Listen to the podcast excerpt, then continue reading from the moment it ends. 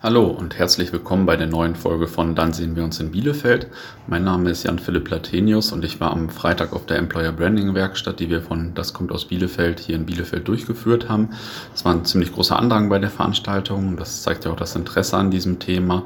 Wir haben uns daher gedacht, dass wir versuchen, ein paar Aspekte der Werkstatt auch hier im Podcast festzuhalten, damit man noch ein bisschen teilhaben kann, wenn man selbst nicht da sein konnte oder einfach noch mal reinhören möchte. Ähm, ja, die Veranstaltung begann ja mit einer klasse Keynote von Gero Hesse, der ja seit einem Jahrzehnt einer der Experten für Employer Branding, Arbeitgebermarken und Personalgewinnung allgemein ist. Und ja, den habe ich anschließend mehr oder weniger von der Bühne gezerrt, würde ich sagen, und äh, für ein kleines Interview gewinnen können. Viel Spaß beim Hören. Ja, Herr Hesse, vielen Dank. Vielleicht können Sie sich unseren Hörern noch einmal äh, vorstellen, weil die ja nicht alle da waren. Ja, gerne. Also mein Name ist Gero Hesse. Ich bin Geschäftsführer von Territory Embrace. Das ist eine Agentur, die Arbeitgebermarken entwickelt äh, und im Employer Branding, Personalmarketing und Recruiting Unternehmen berät.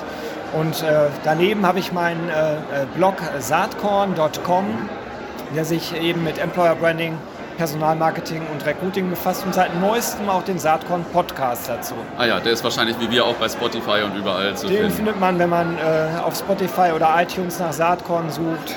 Okay, das ist ja schon mal ein guter Literaturtipp quasi für die Hörer. genau. Ähm, Sie haben ja vorhin eine interessante Keynote gehalten. Vielleicht halten wir so die wichtigsten Punkte einmal fest. Gerne. Äh, eine Frage, wie hat sich so Personalmarketing, Employer Branding, Fachkräftegewinnung insgesamt so in den letzten 15, 15 Jahren entwickelt?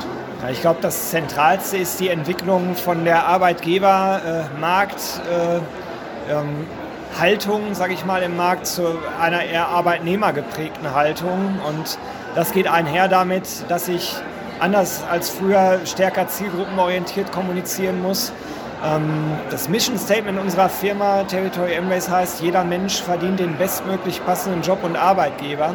Da steckt ganz viel drin. Also durch die Digitalisierung können wir halt viel individualisierter kommunizieren als vor wenigen Jahren noch. Und es ist in der Tat so, dass man nicht einfach nur eine Botschaft für das ganze Unternehmen aussenden kann, sondern man muss sich sehr genau überlegen, habe ich Engpass-Zielgruppen, die ich erreichen will, ähm, oder habe ich Zielgruppen vielleicht, wo ich noch genü genügend Bewerbungen bekomme. Das sind die Wege und die Art der Kommunikation, die Ansprache, auch die Inhalte natürlich anders. Mhm. Und diese Differenzierung, glaube ich, ist wirklich fundamental und wird noch weiter in Richtung noch mehr Individualisierung gehen. Mhm. Ähm, das sind auch so schon die Botschaften, die Sie schon mitgeben können, äh, vielleicht unseren Hörern oder den Unternehmen von Das kommt aus Bielefeld.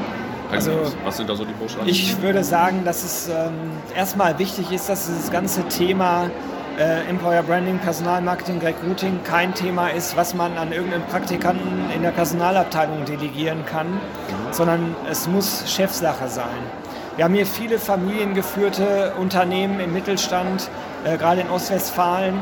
Und ich erlebe immer wieder, dass da zwar eine sehr klare Werte- und Kulturverankerung da ist, sich aber gerade die Eigentümer, ähm, die ähm, letzten Endes ja das Unternehmen verantworten, sich nicht in die Öffentlichkeit stellen oder viel zu wenig in die Öffentlichkeit stellen und wirklich sagen, was dieses Unternehmen dann als Arbeitgeber ausmacht und warum man da eigentlich arbeiten sollte. Also ich glaube, das ist zentral. Also auch so ein bisschen Personal Branding von den Unternehmern in der Region? Oder? Ja, ich, mir geht es da gar nicht unbedingt um das Personal Branding, sondern mir geht es äh, darum, Vertrauen zu schaffen. Also wenn ein Geschäftsführer, wenn ein Gründer, wenn ein äh, Familienoberhaupt eines familiengeführten Unternehmens sich äh, nach draußen exponiert und sagt, wofür es steht, dann ist das ja für Arbeitnehmer, die schon da sind, aber auch für Arbeitnehmer, die man vielleicht möglicherweise erreichen möchte, eine sehr, sehr starke Botschaft. Deutlich ja. stärker, als wenn irgendein Praktikant das erzählt. Ja.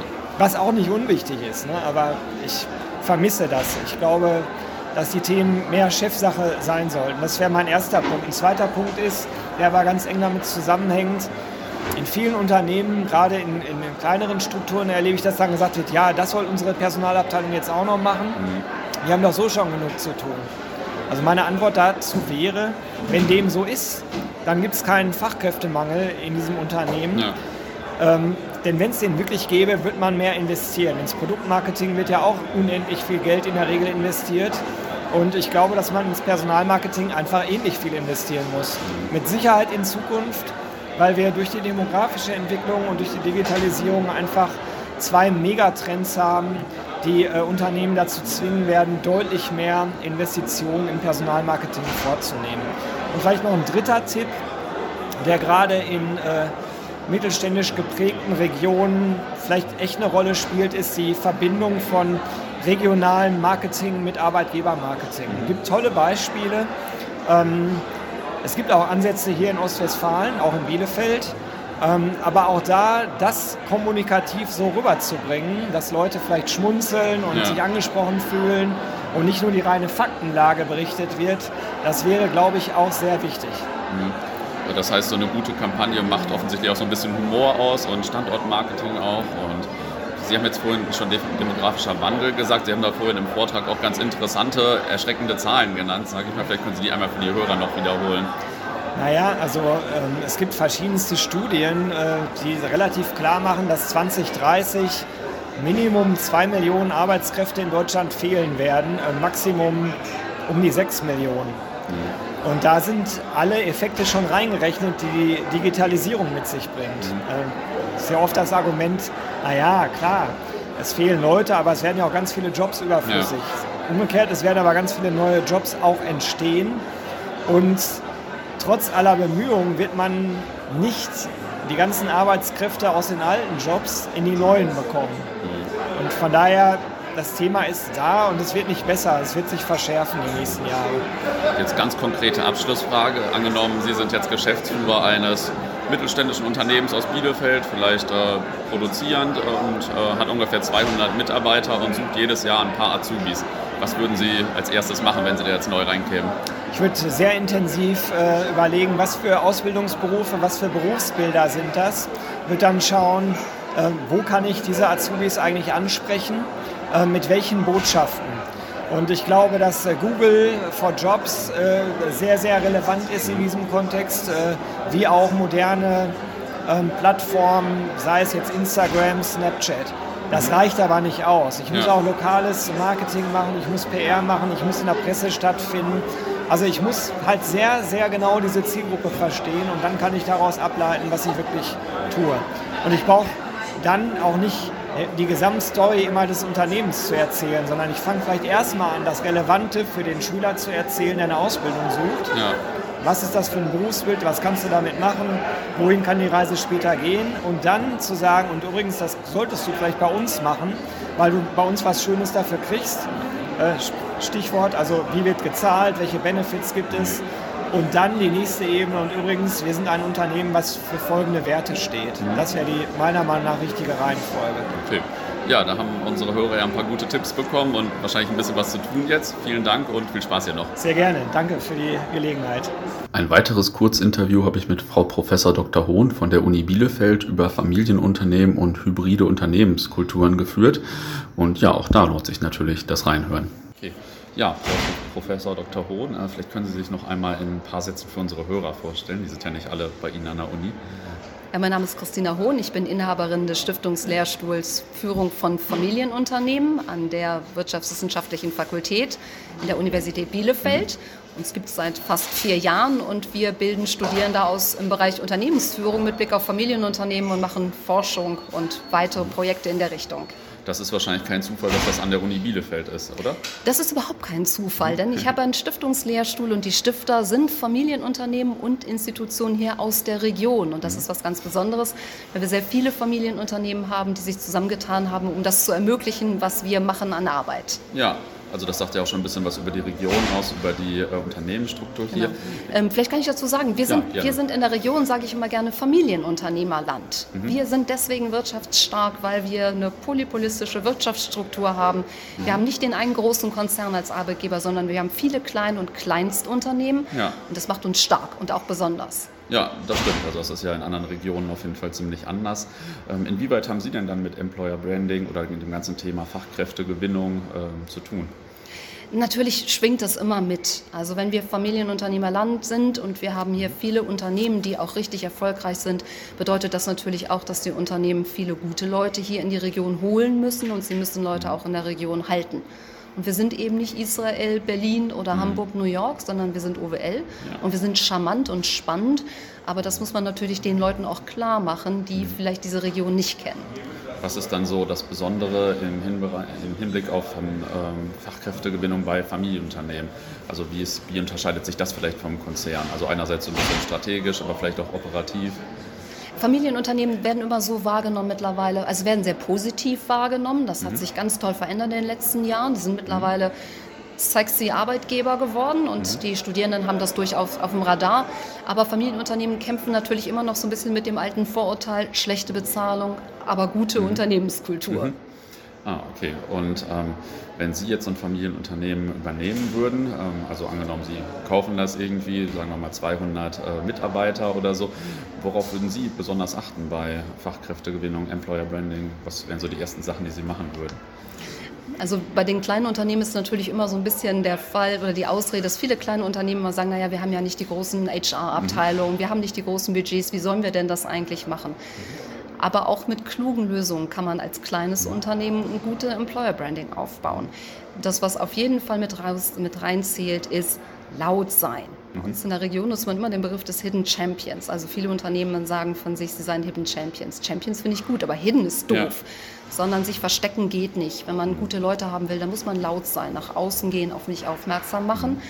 Und das eben auch nicht nur in der klassischen Stellenanzeige.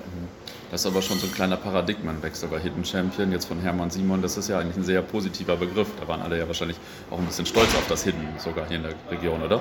Das ist auch richtig, denn der hat natürlich den Begriff geprägt, eigentlich des Nischenanbieters, also mhm. Champion zu sein in einer, in einer Sparte, die man sonst nicht kennt.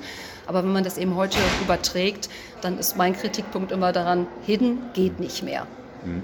Gibt es da denn so Best-Practice-Beispiele vielleicht von Unternehmen hier aus der Region oder von anderen Familienunternehmen, die da jetzt schon vielleicht nicht mehr so hidden sind, sondern ein bisschen lauter geworden sind?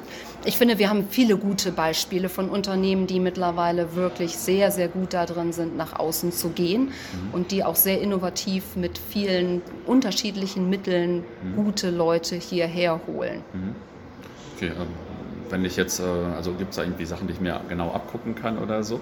Also sehr konkret vielleicht, ich weiß nicht, dass die irgendwas besondere Videos drehen oder besondere Social-Media-Strategien haben. Ist Ihnen da irgendwas aufgefallen oder so?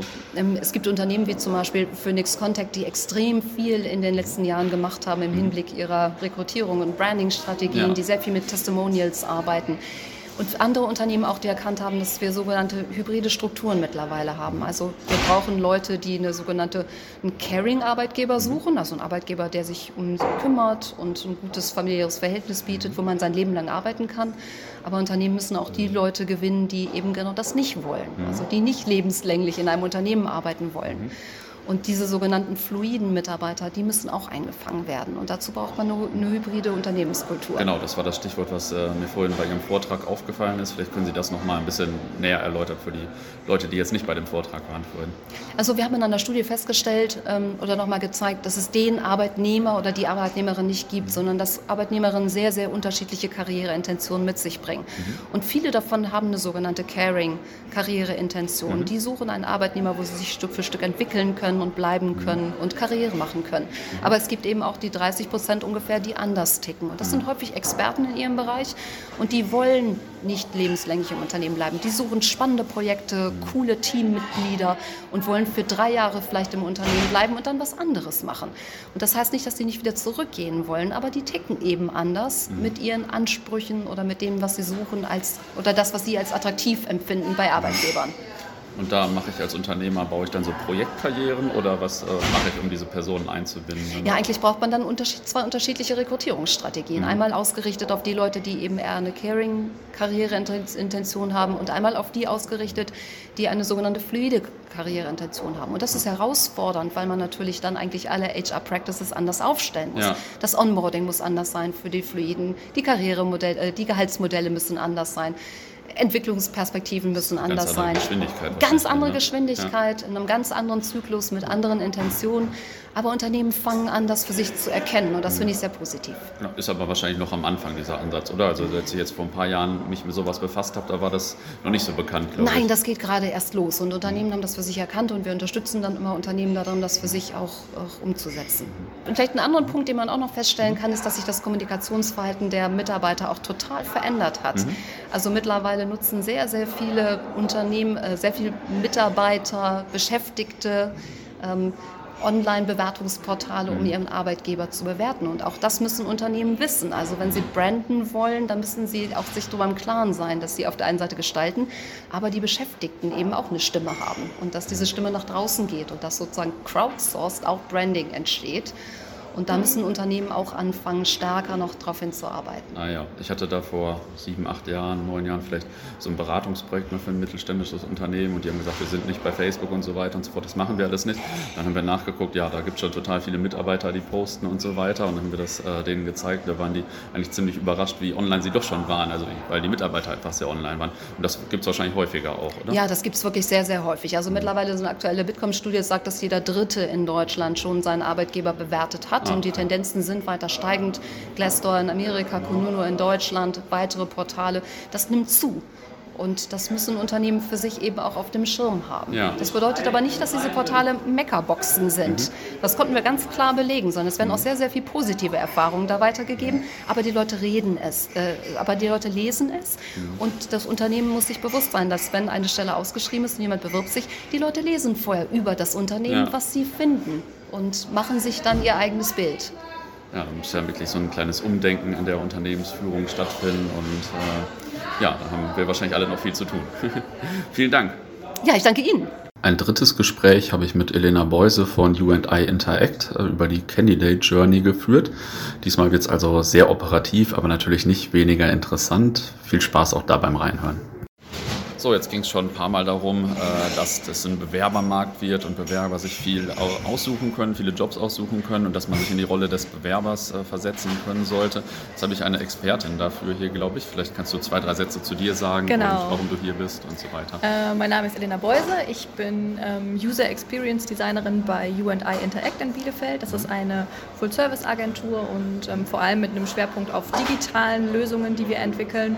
Und ähm, da bin ich für die Konzeption von digitalen Lösungen und Medien wie zum Beispiel auch Websites, Karriere-Websites zuständig. Und da werde ich heute ein bisschen von meinem, äh, von meinem Wissen ähm, erzählen und ähm, den Teilnehmern ein bisschen Wissen an die Hand geben, wie sie auch ihre Zielgruppen besonders gut kennenlernen. Sag vielleicht noch ein paar Sätze zu User Experience Design. Was verbirgt sich denn dahinter? Genau, User Experience Design ähm, ist, würde ich sagen, ein ja, eine Denkweise oder auch eine Arbeitsweise, also dass man wirklich nutzerzentriert ähm, an Probleme rangeht und mhm. wenn man dann halt Lösungen entwickelt, dann auch immer vom Nutzer aus oder von den Zielgruppen aus denkt mhm. und sich ganz genau anschaut, wer diese Zielgruppen sind und was die sich wünschen, was deren Aufgaben sind und auch was die erwarten, also auch speziell quasi Bewerber in unserem Fall und dann die bestmöglichen Lösungen für die entwickelt, indem man mhm. vorher ganz viel über die weiß, erfährt und ja. ähm, wo man die trifft und sie dort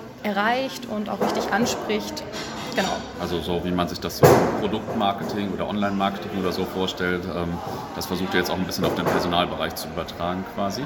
Genau, also da muss man auf jeden Fall ja auch angreifen, um die ja. Leute oder vor allem die Bewerber natürlich dann auch ähm, zu erreichen. Ähm, da schauen wir uns dann halt ganz genau an, wo erreichen wir, also über welche Kanäle beispielsweise ähm, erreichen wir die Zielgruppen, wie gehen die grundsätzlich vor. Also da sprechen wir halt von dem Begriff Candidate Journey, also wie geht ein ähm, Auszubildender beispielsweise auf der Suche nach einem Job vor? Und gucken uns dann ganz genau an, welche Schritte durchläuft er, welche Plattform nutzt er dabei und ähm, was erwartet er dabei auch? Was kennt er auch aus dem privaten Kontext? Was wünscht er sich von einem Arbeitgeber? Ja.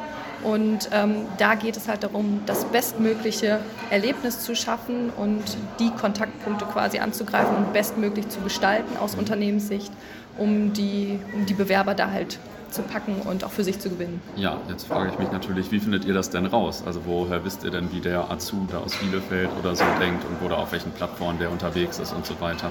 Genau, das ist eine gute Frage. Also das ist quasi der erste Schritt, dass man erstmal überhaupt die mhm. Erkenntnisse sammelt. Das ähm, funktioniert bestenfalls natürlich fundiert, basierend ja. auf Daten, äh, über Studien beispielsweise. Da gibt es auch im Employer Branding sehr, sehr viele.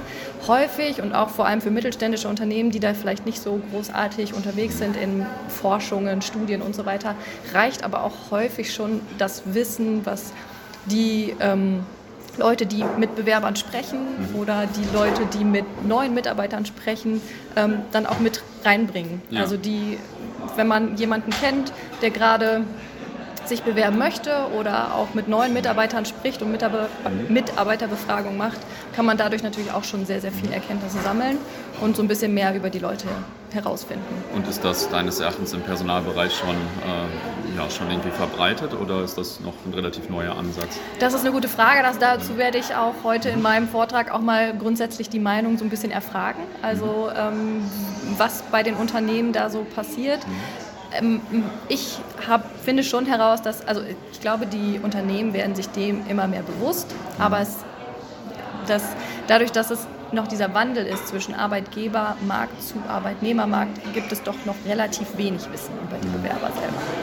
Du hast jetzt gesagt, das ist der erste Schritt. Ähm, wie gehen die Schritte denn weiter oder welche Schritte gibt es dann noch? Genau, also wenn man sich dann einmal überlegt hat, wer sind denn überhaupt die Zielgruppen und die mhm. Bewerber, die ich erreichen möchte und wo treffe ich die, wie gehen die vor, dann gilt es halt genau diese Kontaktpunkte, die man identifiziert hat. Also ist das beispielsweise ein Stepstone oder mhm. ist das unsere eigene Website oder auch, wie funktioniert denn auch überhaupt so ein Bewerbungsgespräch, dass man mhm. diese Punkte bestmöglich natürlich für die Bewerber dann auch aufbereitet. Mhm. Also es geht um Inhalte kreieren, die ich dann über unterschiedliche Kanäle dann halt natürlich auch spiele oder auch die eigene Website, wie ich die gestalte und wie ich die Leute abhole und schnellstmöglich zu ihrem Ziel führe. Mhm. Und natürlich auch die Gestaltung von Bewerbungsgesprächen oder auch von einem Onboarding, dass ja. ich da natürlich auch die Ziele und Bedürfnisse und Erwartungen von den Bewerbern ähm, im Hinterkopf habe mhm. und diese bestmöglich erfülle. Mhm. Ähm, würdest du sagen, wenn sich, wenn sich das jetzt jemand angehört hat und das Thema sehr spannend findet, aber nicht in deinem Workshop sein könnte, wo kann man sich das äh, irgendwie nachgucken? Gibt es da, gibt's da gute Literatur zu oder ähm, gibt es irgendwie Best-Practice-Beispiele, die du empfehlen kannst? Ähm, da gibt es auf jeden Fall, auch wenn man Begriffe wie Candidate Experience oder Candidate Journey auch googelt, findet mhm. man immer mehr ähm, Artikel dazu. Ähm, natürlich sind wir auch immer gerne Ansprechpartner und auch ähm, am Ende meines ähm, Vortrags biete ich auch so ein kleines Set an ja, Vorlagen an, die man gerne auch selber nutzen kann. Also da gerne einfach auf mich zukommen. Mhm. Ähm, meine Kontaktdaten gibt es sonst auch auf unserer Website. Also wir ja, vielleicht sind auch in unseren Shownotes dann, wenn ich äh, genau. daran denke. Genau. okay, cool. Vielen Dank. Sehr gerne. Last but not least lassen wir zum Abschluss noch Oberbürgermeister Pitt Clausen äh, zu Wort kommen, der in seiner Eröffnungsrede das Thema aus seiner Sicht und aus Sicht der Stadt Bielefeld beleuchtet hat. Hier ein kleiner Auszug aus seiner Rede. Wir haben das bei uns im, äh, im Kreis der, der Personalentwickler, ähm, auch der Marketing-Experten miteinander besprochen. Und wir sind uns ganz schnell einig geworden, wir brauchen eine Stadtverwaltung, wir brauchen das Unternehmen Stadt nicht neu erfinden. Das macht auch keinen Sinn. Sie können nicht mit wie nenne ich das jetzt, mit einem Fake ähm, in einen Wettbewerb, in einen Suchwettbewerb Wettbewerb um Nachwuchskräfte starten. Also Sie müssen schon anknüpfen an dem, was Sie sind, an dem auch, was Sie sein wollen, an dem, was Ihnen an Ihrer Organisation auch wichtig ist. Das war die erste Einschätzung, wo wir schnell beieinander waren. Und die zweite Einschätzung war, ja, wir müssen uns auch ein bisschen danach orientieren, gerade weil wir so vielfältige Anknüpfungsmöglichkeiten haben, worauf kommt es jungen Menschen heute eigentlich an? Was wollen die denn eigentlich? Und den jungen Menschen gibt es genauso wenig wie den Arbeitgeber, sondern auch da gibt es natürlich eine gewisse Spannbreite. Ähm, wir haben die Einschätzung aus vielen Kontakten in Bewerbungsverfahren, dass junge Menschen heute bei ihrer Berufswahl und auch bei ihrer Arbeitgeberwahl mehr als bisher darauf achten, ob die Tätigkeit, die sie vollziehen wollen, mit einem inhaltlichen Sinn hinterlegt ist dass das nicht nur irgendwie um Geld machen geht, sondern dass da auch ein sinnvolles Produkt, eine sinnvolle Dienstleistung, vielleicht ein sinnvoller Beitrag auch für die Gesellschaft äh, entwickelt und geleistet werden kann. Wir haben den Eindruck, dass es jungen Menschen heute mehr als früher auch darauf ankommt, ihr, ihr Berufsleben, ihr Engagement im Berufsleben in einen gesunden Einklang mit dem zu bringen, was noch ihr Privatleben ist. Wir nennen das Work-Life-Balance. Also nicht 60 Stunden die Woche und nicht sieben Tage die Woche, sondern auch darauf zu gucken, ich habe auch noch andere Dinge in meinem Leben. Ich erfülle mein Leben nicht nur dadurch, dass ich im Hamsterrad äh, laufe wie bekloppt, sondern ich will mir auch die Zeit, die, die Zeit und den Raum und auch Kraft dafür nehmen, andere Dinge verfolgen zu können. Und drittens glauben wir, Sie können das ja gleich alles kritisch diskutieren und vielleicht haben Sie ganz andere Erfahrungen gemacht. Glauben wir, dass tatsächlich junge Menschen heute auch mehr als bisher darauf achten, ja, für welche Werte steht denn so ein Unternehmen? Gibt's das, sind dem Werte eigentlich egal? Geht es da nur um Kohle, Kohle, Kohle, Kohle? Oder gibt es da auch etwas, wo das Unternehmen etwas repräsentiert, eine Haltung repräsentiert? So, und da sehe ich jetzt als Oberbürgermeister in meinem innovativen Dienstleistungsservicebetrieb ganz, ganz viele Anknüpfungspunkte. Denn wir kümmern uns um die Daseinsvorsorge. Wir sind für die Menschen da. Wir verstehen uns als Ermöglicher. Und zwar von der Wiege bis zur Bahre. Wir machen schon pränatale äh, Begleitung von schwangeren Frauen und natürlich sind wir auch fürs Friedhofswesen zuständig. Also vom Anfang bis zum Ende sind wir für die Bürgerinnen und Bürger da und kümmern uns, drücken damit auch eine bestimmte Haltung aus. Wir wollen leben, wir wollen ähm, ein Stück weit auch Wirtschaft in dieser Stadt ermöglichen, sehen uns nicht als Verhinderer, sondern im Prinzip als Ermöglicher. Das drückt Haltung aus. Und ich glaube, wenn man sich das ein bisschen klar macht und auch sieht, in welcher Vielfalt so ein, ein mein Laden unterwegs ist, dann sehen Sie sofort unglaublich viele Anknüpfungspunkte, die man nutzen kann, um ein Employer Branding äh, zu gestalten. Und darum kümmern wir uns im Moment. Ich habe es gerade gesagt, 6000 Leute, 6000 Beschäftigte, 170 Berufsfelder, die wir belegen, etwa 27 Ausbildungsberufe, wenn ich es jetzt richtig im Kopf habe. Ähm, wir waren bis vor wenigen Jahren sehr erfolgreich und sehr nachgefragt als Arbeitgeber und als Ausbilder. Der öffentliche Dienst bietet an der Stelle natürlich auch eine gewisse Sicherheit, gerade in konjunkturell angespannten Phasen war Arbeitsplatzsicherheit und die Sicherheit, das ist ein großer, fürsorglicher Arbeitgeber, einmal öffentlicher Dienst, da bleibst du ein Leben lang. Das war früher etwas, mit dem wir punkten konnten. Ich glaube, dass das sich gedreht hat. Wir punkten damit immer noch bei vielen, aber nicht mehr bei allen. Und wir punkten insbesondere in spezifischen Fachberufen und äh, in, bei spezifischen Führungsaufgaben damit weniger.